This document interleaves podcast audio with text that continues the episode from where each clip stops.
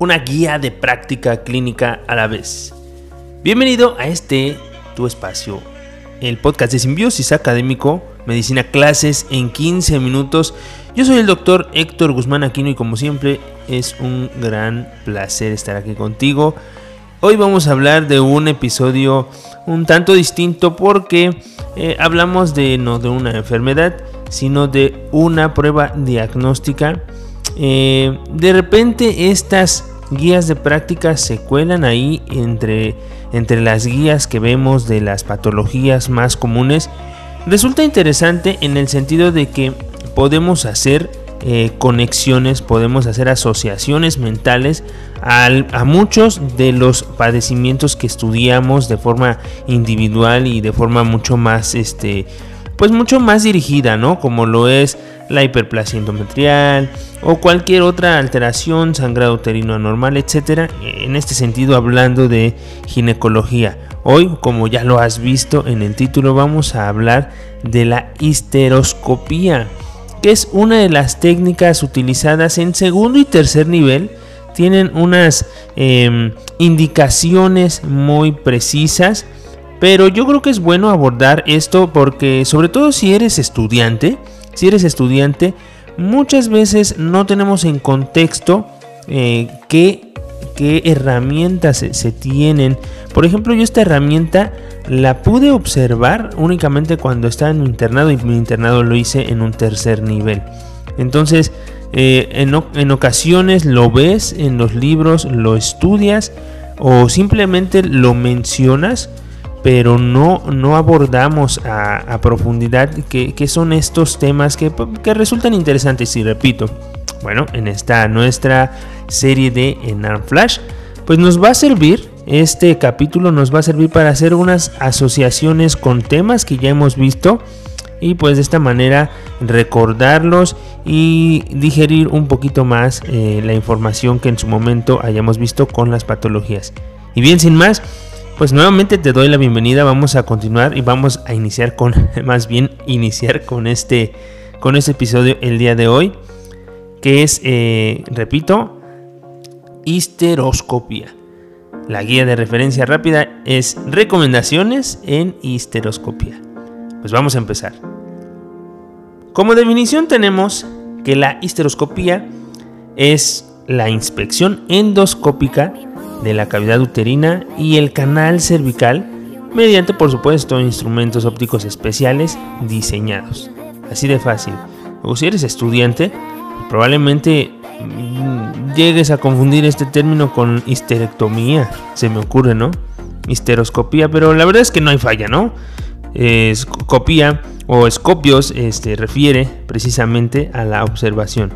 Eh, así como muy similar a los endoscopios que se utilizan para, em, para el tracto digestivo, digo, en el concepto, ¿no? Porque nada que ver en absoluto. Eh, más bien se parecería muy bien a estos aparatos que utilizan eh, para, para el tracto urogenital del varón.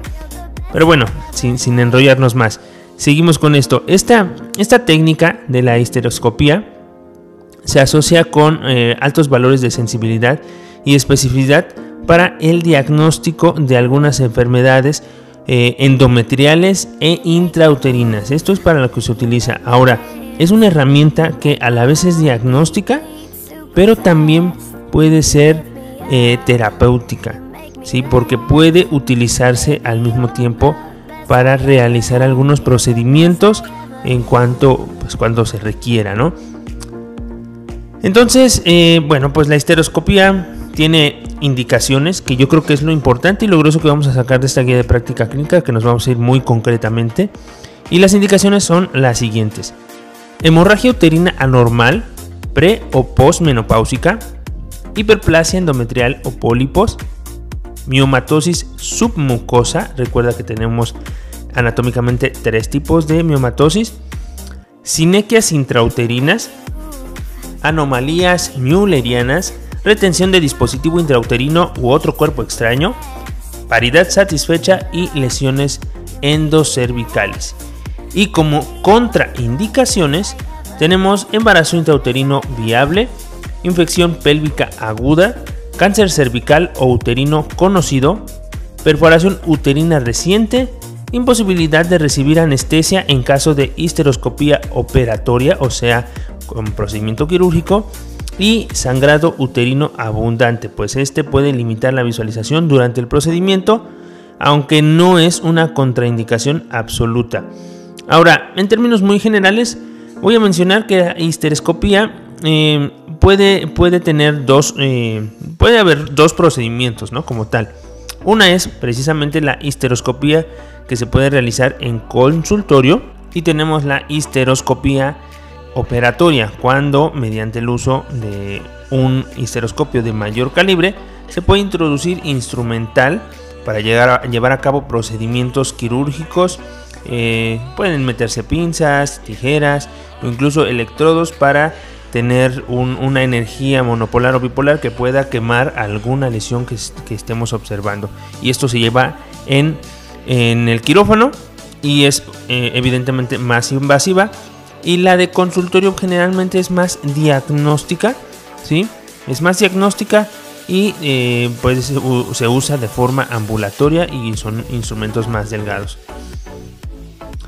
Ahora, con el objeto de no entrar en, situaciones o en explicaciones muy técnicas, porque pues evidentemente esto es un procedimiento que no realizamos como médicos generales, que va a realizar un, eh, un ginecobstetra o incluso un subespecialista en, esto, en esta técnica que es histeroscopía.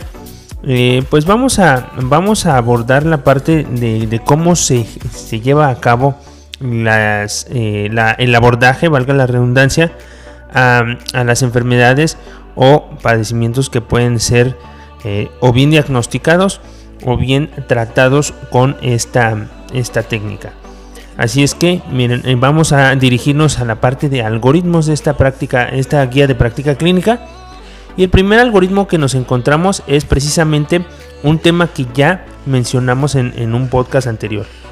Es el abordaje de la hemorragia uterina anormal o también eh, del DIU, del dispositivo intrauterino retenido o cuerpo extraño intrauterino. Entonces, ¿qué se hace para esta situación?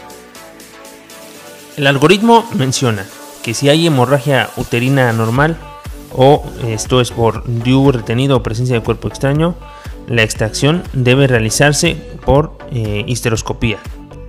Si hay sospecha de evidencia de alguna lesión específica, eh, primero tiene que hacerse histeroscopía diagnóstica. Y si se evidencia la lesión a partir del procedimiento, pues ya se procede a realizar una histeroscopía operatoria. Si no hay evidencia a partir de esto, eh, y también si no hay evidencia de una lesión específica, se recomienda legrado uterino instrumentado o biopsia. El otro algoritmo es el abordaje de la miomatosis uterina, habíamos dicho submucosa, teniendo en consideración a la histeroscopía como opción terapéutica. Entonces, si se diagnostica una miomatosis submucosa, que en este sentido sería a través primero de un ultrasonido. Esto porque haya una hemorragia uterina normal o pérdida gestacional recurrente o infertilidad. Si es así, si es por estas razones, realizado el ultrasonido, que específicamente es la histerosonografía, el ultrasonido del de, útero, y pues aquí vamos a determinar, se, tiene que observar si el mioma tiene más del 50% en miometrio, el abordaje será la parotomía o la paroscopía. Pero si el mioma eh, es menor a 3 centímetros, se realiza miomectomía a través de la histeroscopía. Y si el mioma es mayor a 3 centímetros, también hay que administrar análogos de la GNRH por 3 meses para disminuir el tamaño. Y una vez que se lleva eh, a un tamaño menor, pues ya eh, revalorar la vía de abordar. El siguiente algoritmo es el abordaje del síndrome de Asherman. Recuerda que el síndrome de Asherman no es más que el nombre elegante para referirnos a las sinequias uterinas. ¿Sale? Es el epónimo que utilizamos eh, para mencionar la formación de tejido cicatricial dentro del útero que generalmente es a causa de una cirugía, subsecuente a una cirugía como lo puede ser un, legrado, ¿no? Después de un aborto, por ejemplo. Entonces, Eh, para esta situación lo que debemos hacer o lo que se hace, lo que nos dice el, algoritmo es que si hay síndrome de Asherman, esto eh, pues vamos a determinar si hay hemorragia uterina normal o infertilidad, eh, se debe realizar la histeroscopía diagnóstica. Si las adherencias, el tejido cicatricial es laxo, es blando, la histeroscopía se realiza de forma operatoria y se va a realizar un corte frío y además con dos ciclos hormonales combinados. Si las adherencias son densas, se realiza histeroscopía operatoria con energía mono o bipolar, es decir, se va a cortar, se va a quemar ese tejido y se tiene que realizar un control laparoscópico. Además, el uso de sonda Foley o DIU 3 a 7 días más dos ciclos de hormonas combinados.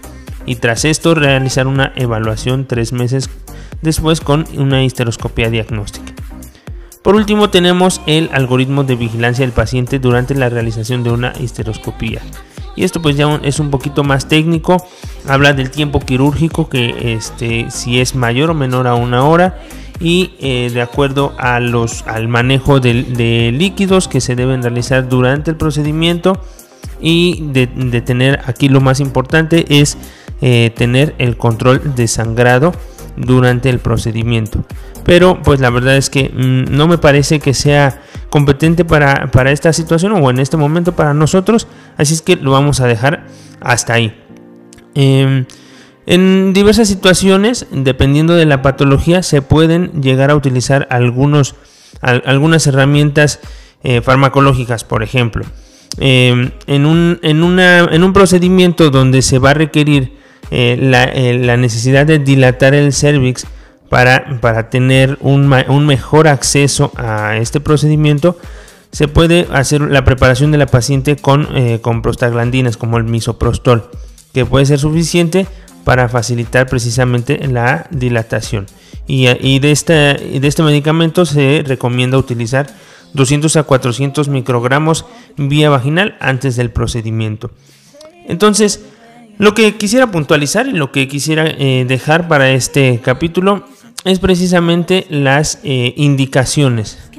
Y retomando que la histeroscopía es este procedimiento donde podemos observar la cavidad uterina, eh, puede ser diagnóstica, puede ser operatoria, es decir, puede realizarse algunos procedimientos para mejorar una situación clínica determinada y repetir las indicaciones.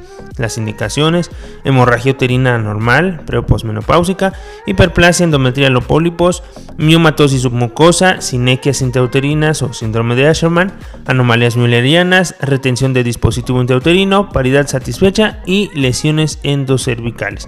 Esas serían las indicaciones, eso es lo más importante.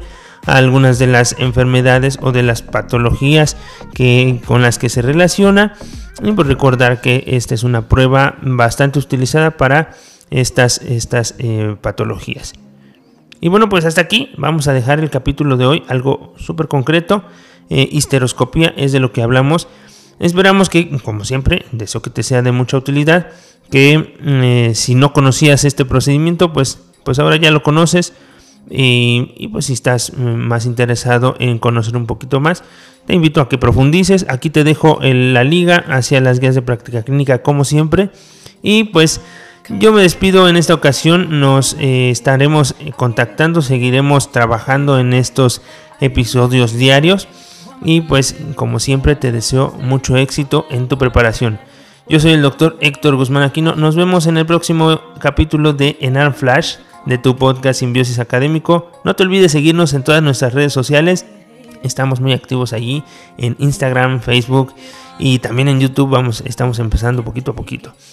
Yo me despido. Nos escuchamos en la próxima. Chao, chao.